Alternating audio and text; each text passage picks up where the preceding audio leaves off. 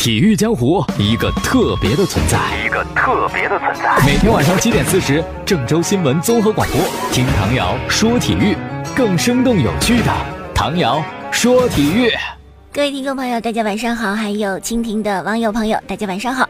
欢迎收听唐瑶说体育。在今天凌晨有亚足联的一个颁奖典礼，我们昨天说了这个事儿，有中国足球的唯一一位球员入选到提名当中，就是女足的王霜。她现在是在法甲的球队巴黎圣日耳曼踢球，而且不只是在那儿混日子、看饮水机、打酱油，是可以首发上场的。不但参加联赛，还可以参加欧冠的一位球员，而且不但参加比赛，还能进球的一位球员。你说厉害不厉害？我觉得那些。些男足的运动员们，足球运动员们，你你看人家王霜，你们汗颜不汗颜？好意思不好意思，对不对？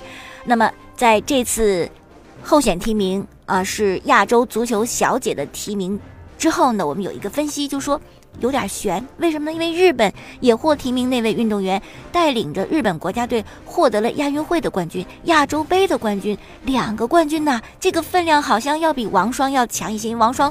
在球队的荣誉方面，就是亚洲杯的亚军，个人是亚洲杯的最佳射手。然后在俱乐部的这个表现比较好，但毕竟国家队你们有冠军拿，是不是会丢点分儿？是不是会处在一个劣势？但是不成想，评奖还是很客观公正的嘛，不只是只说球队的荣誉，还关键看到这个球员本人，他对球队所做的贡献、所起到的作用是有多大。所以呢，王霜又获得了亚洲足球小姐。太给力了，也成为继孙雯、白洁、马晓旭之后第四位当选亚洲足球小姐的中国女足运动员。而且呢，距离马晓旭获奖已经隔了十二年。王霜呢，长得其实挺漂亮的，在女足运动员当中，就是很有亲和力，你看着就那么顺眼哈。从此呢，我们就是王霜粉了。呃，她这个演讲稿呢，是在获奖之前一天晚上写的，也算是早有准备。但是毕竟，我觉得上台还是会有些小紧张嘛。即使经常上台的朋友，可能也会有些小紧张。所以他的致辞呢，还有些紧张，有些生涩。大概意思就是感谢支持他的所有球迷，让他梦想成真；感谢俱乐部以及所有在困难时激励鼓励他的人。这个奖也给他很多的动力，希望能够未来踢得更好。尤其是明年的女足世界杯，希望中国女足会有好的表现。而且这次获奖呢，并不是结束，而只是一个开始。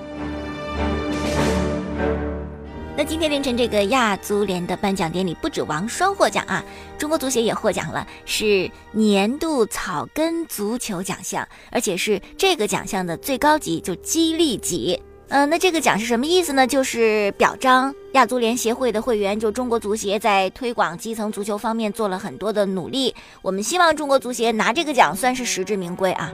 好了，继续来说，明天晚上有场很重要的比赛是足协杯决赛的第二回合，是在济南奥体中心进行的。山东鲁能的主场对阵北京中赫国安，这是足协杯决赛两回合的最后一场比赛。结束之后，谁是冠军，那就立刻见分晓。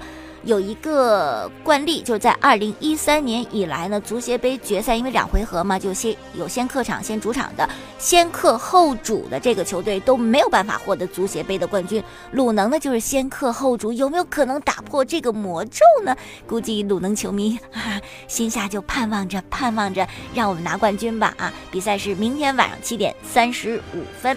双方首回合呢是战成了一比一，是在北京国安的主场工人体育场。那这个结果对于北京国安来讲非常的不理想。首先，你主场没有能够拿到比赛胜利，而且你还不是零封对手，让鲁能泰山拿到一个客场进球，这是很宝贵的客场进球啊。我们都知道，两回合比赛呢是要比较这个客场进球的，即使双方最终踢成平分，谁客场有进球，谁就能够拿冠军或者晋级。所以这个真的是很重要。而到了第二回合比赛呢，是鲁能的主场，人家。肯定会做很充分的准备呀，是不是？而且双方的实力来看呢，大差不差吧，难分伯仲。所以呢，北京国安是不是完全没有很大的底气，说我客场就能赢你的？而且北京国安呢，上一场主场比赛那个运气实在是太糟糕。如果这个运气还继续延续的话，那夺冠基本无望啊。但是如果你的运气忽然好转，也不排除啊，足球也是圆的嘛。我们经常这么说，有任何事情发生的可能性。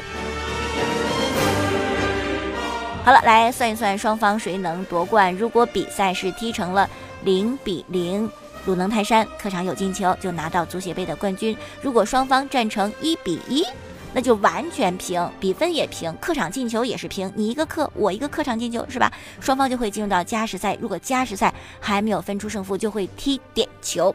我觉得作为球迷来讲，如果不是鲁能球迷，不是国安球迷啊，那我们就吃瓜群众嘛，越刺激越好，那就变成点球大战是最开心的。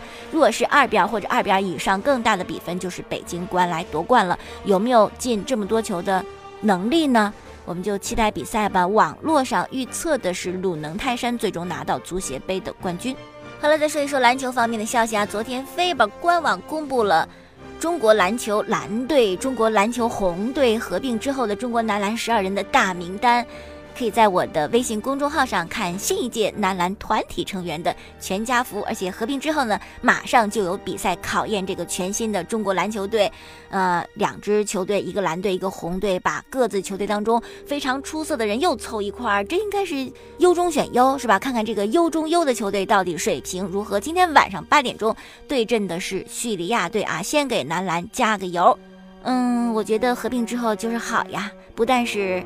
强强结合，关键是以后我说新闻的时候，我就舒服很多，轻松很多。要不然你看，中国篮球队蓝队，中国篮球队红队，中国篮球蓝队教练谁谁谁，中国篮球红队教练谁谁谁，你说这练嘴皮子呢？不过呢，这个新的十二人大名单出来以后啊，有一个人的入选引起了球迷之间的争议，是谁呢？就是易建联呐。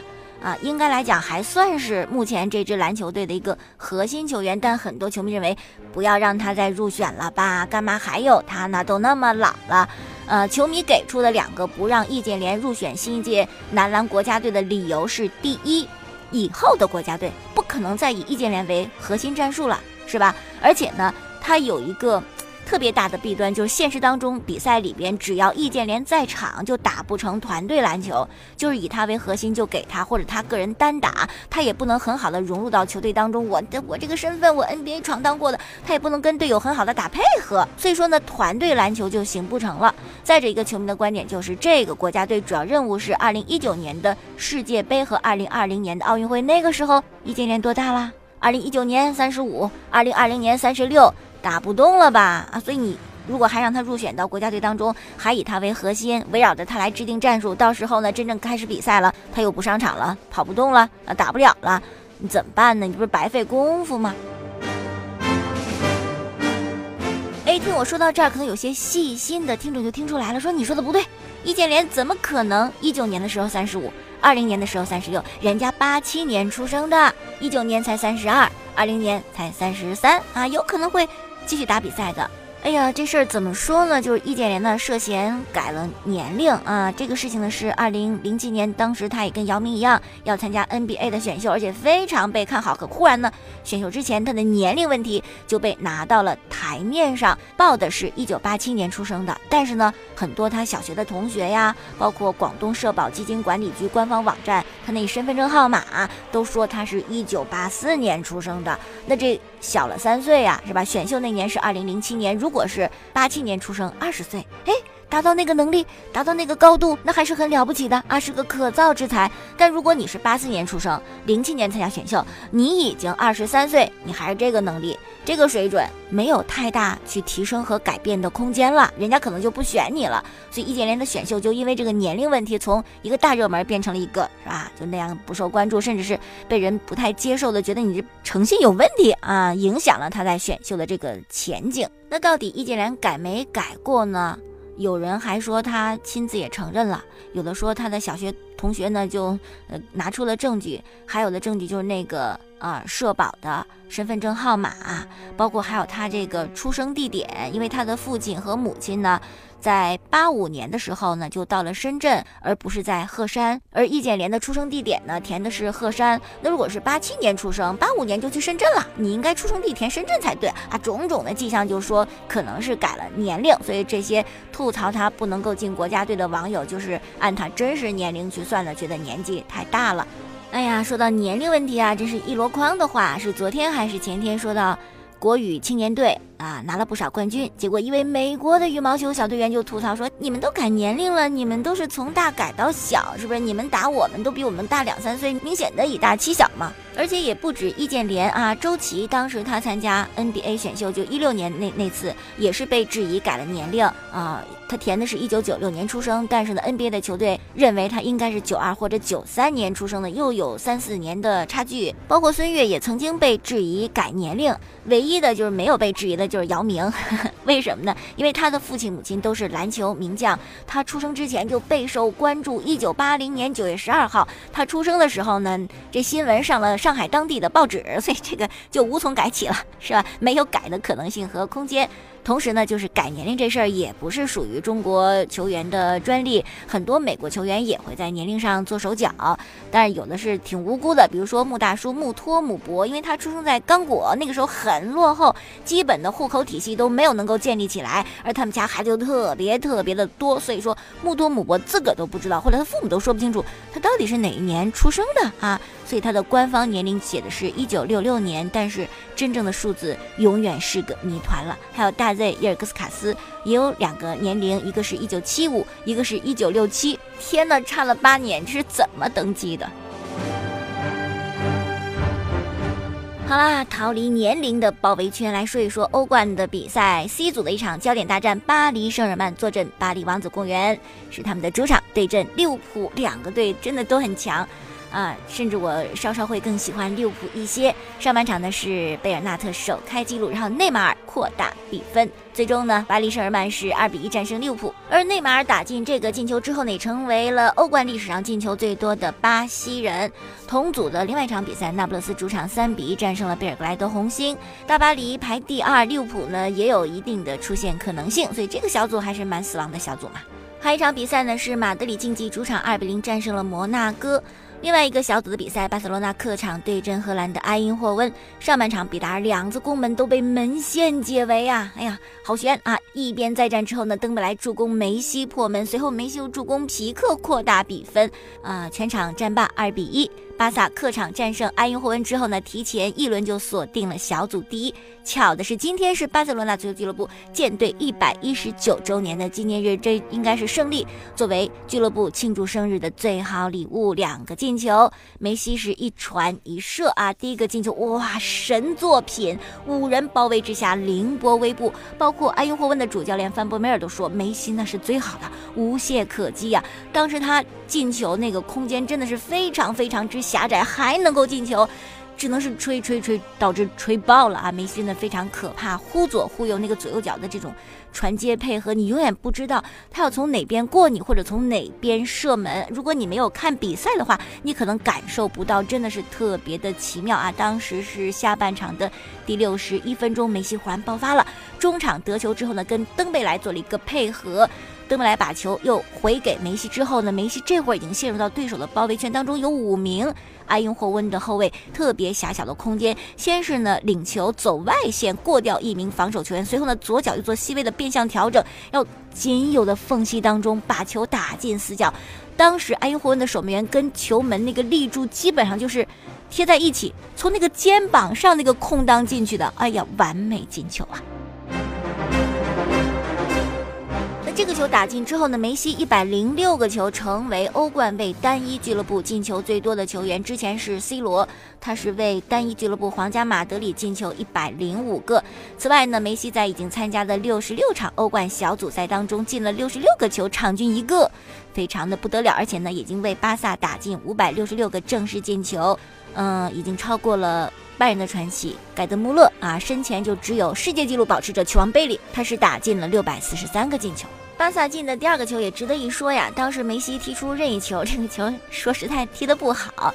下坠的有点快，还没到球门就已经开始下坠了。结果正好是到了皮克的脚上，梆一下就垫进了球门。比赛之后啊，有人就谈到这个球配合的怎么那么好呢？哎呀，简直特别的玄妙。皮克就说了，这个是我们事先演练过的，我们在训练当中反复练习这个套路，已经练的是炉火纯青。